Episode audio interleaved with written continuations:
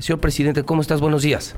José Luis, es un gusto saludarte a ti y a tu auditorio. Ah, ¿Cómo entendemos esto los ciudadanos y cuál es tu opinión como autoridad electoral, Luis Fernando?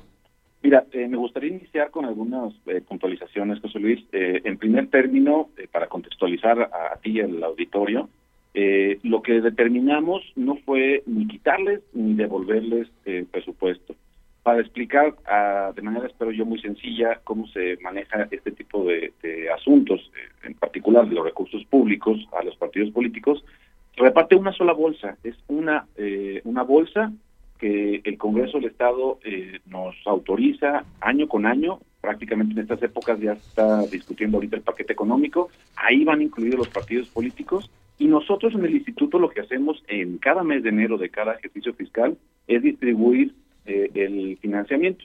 Si lo vemos eh, con una eh, similitud con un pastel, bueno, nos determina el Congreso de Estado un determinado pastel de un determinado tamaño y nosotros lo que hacemos es repartir por rebanadas a cada uno de los partidos políticos. Entonces, en primer término, me gustaría como aclarar el hecho de que no incluye el número de partidos políticos en la cantidad de dinero que destinamos. O sea, no es, no tiene, no tiene dedicatoria, es la bolsa de todos.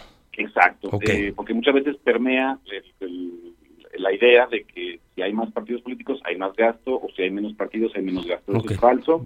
Eh, Pero lo que sí se eh, buscaba era reducir la bolsa. La, la cuestión que, que nosotros desde, desde, el mes de septiembre que emitimos este acuerdo fue porque hay que recordar que tuvimos una elección inédita y que ya no se va a volver a repetir por este calendario típico que estamos buscando en todo el país para empatar las elecciones con la federal tuvimos por primera y única vez una elección únicamente de ayuntamientos. Entonces, para adelantar los tiempos, con ánimo de dotar de certeza, y eh, sabíamos que este tema eh, iba a llegar a los tribunales, para no tener eh, el escenario de que en el mes de enero del 2020, al momento de repartir este pastel que yo mencionaba, algún partido político se fuera a quejar, nosotros emitimos reglas desde ahorita por esta situación atípica eh, normalmente tenemos siempre una elección intermedia, les denominamos así, que es de diputados y de ayuntamientos regularmente, así se le denomina en el argot, en la jerga jurídica. En esta ocasión, que no tenemos la presencia de eh, una elección de, diputados, nosotros teníamos la disyuntiva de acudir a, a, la última elección, que en este caso fue únicamente de ayuntamientos, o bien brincarnos hasta el 2018 en la elección de diputados y tomar eso como referencia. Esto tiene una variación lo platico muy eh, claramente. Y tomamos como base de la votación para repartir este pastel que mencionaba, eh, la elección de diputados, por ejemplo, el PRD en 2018 no obtuvo el 3% eh, que mandata la norma para tener acceso al, pastel, a los recursos, y lo estaríamos destinando a transitar todo el 2020 este partido político sin recursos públicos. Igual manera pasaría con el, el PT, pero en la inversa. El PT en el 2018 sí obtuvo un 3.55% de votación y eso le abriría la puerta para los recursos públicos.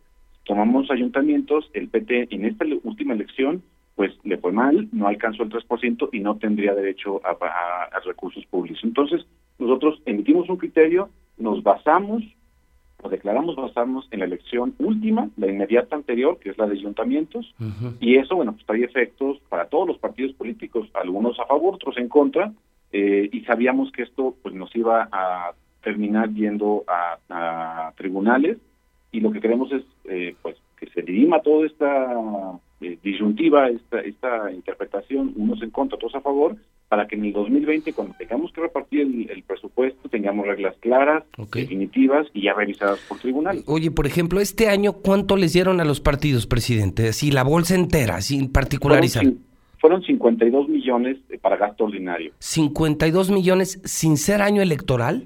Exactamente. La, ah, caray. La, legislación nos marca y es una operación... Sí, yo sé que, yo sé que es por ley, pero... Es una multiplicación literal. Pero les dan 50 millones a los partidos cuando no hay, no hay proceso electoral. Exactamente. O sea, ¿y en qué se lo gastan o qué?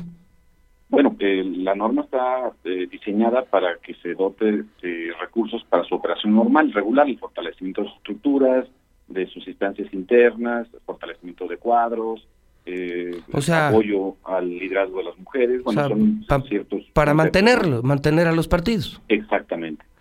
Y, y deviene, José Luis, de multiplicar el 65% de lo que antes era el, el salario mínimo, la UMA que se denomina hoy, por el padrón electoral. La, el resultado de esa multiplicación te da una bolsa general, que en este caso, en este año que estamos ahorita transitando, fueron 52 millones 525 mil pesos, eh, y se reparte en el mes de enero ese monto, pues para los partidos políticos. Para el 2020 ya enviamos un proyecto eh, con el resultado de esta multiplicación, que es eh, muy sencilla de obtener, y tenemos un, proyecto de presupuesto que todavía no está autorizado por el Congreso de 55 millones 382 mil pesos.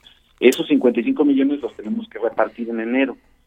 ¿Con qué criterio? La, el Código Electoral nos mandata que sea en algunos artículos con la elección inmediata anterior que tuvimos ayuntamientos, pero en otros artículos lo cierra el Código Electoral a la última elección de diputados. Entonces tenemos la disyuntiva de o acudimos a ayuntamientos con ciertos resultados para los partidos políticos o bien nos vamos a diputados con otros efectos que también va a tener directamente los partidos. Algunos, repito, tendrán una mejoría, otros tendrán una, repercusión. Con la sentencia que tuvimos ayer por parte del Tribunal eh, Local, bueno, pues tenemos casos como el PAN, por ejemplo, que le fue muy bien en 2019 con 46% de votación, y eh, en 2018 en diputados obtuvo un 36%, casi que son 10 puntos porcentuales menos los que se estaría considerando. O el PRI, por ejemplo, el PRI obtuvo nada más 9.7% de votación en, este, en esta elección de ayuntamientos, tomando el criterio que determinó el tribunal el día de ayer, pues se va a repartir conforme al 22.7 que obtuvo en diputados y así cada uno de los partidos políticos se ven beneficiados. Y obviamente los partidos lo que están peleando es que les den más dinero, o sea, no creo que estén peleando que les den menos.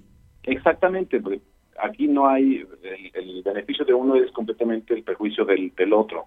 Aquí hay que aclarar una cosa, eh, José Luis, también el sistema electoral nos manda una cadena de impugnativa, que primero tenemos una instancia local, aquí la que se resolviera de ayer, y contra la sentencia de ese tribunal local, bueno, pues todavía está la instancia en la jurisdicción federal, el tribunal eh, electoral del Poder Judicial de la Federación.